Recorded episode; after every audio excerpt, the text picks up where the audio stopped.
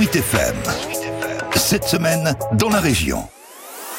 Cette semaine en Loire-et-Cher, nous avons rencontré une famille d'ex-parisiens qui habitent depuis un an à Montoux-sur-Bièvre. Après 15 ans passés dans le Val d'Oise, Stéphane et Pascal Dorso et leurs trois enfants font partie de ces franciliens venus s'installer.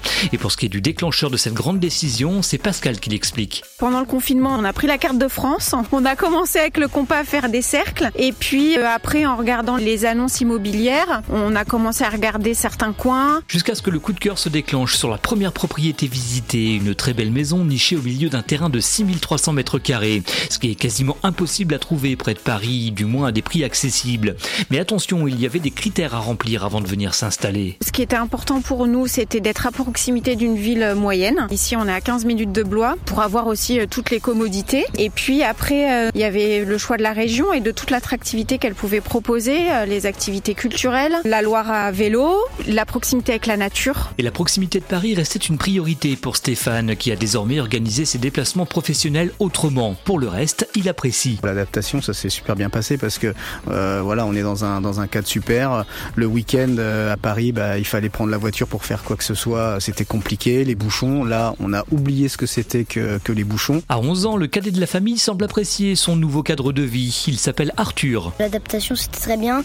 Aussi euh, important pour moi de trouver euh, aussi euh, un club de tennis parce que euh, je fais du tennis alors euh, c'était très important.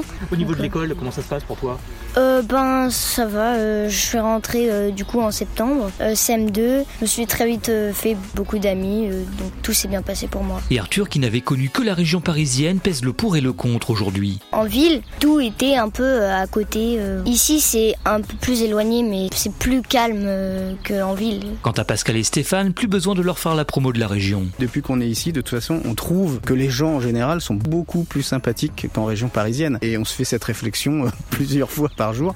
Donc franchement, pas hésiter. Comme le disait Stéphane, en fait, c'est facile parce que euh, en fait, les Loir-et-Chériens font tout aussi pour qu'on se sente à l'aise. Bah, franchement, c'est hyper agréable et ça fait partie des choses qui sont vraiment appréciables et qui font qu'on s'en sent bien ici. Aucun regret donc pour la famille Dorso et le Loir-et-Cher compte bien surfer sur la vague. C'est pourquoi l'agence d'attractivité départementale BLC se lance dans une campagne de renforcement de son référencement sur un site justement intitulé Paris je te quitte.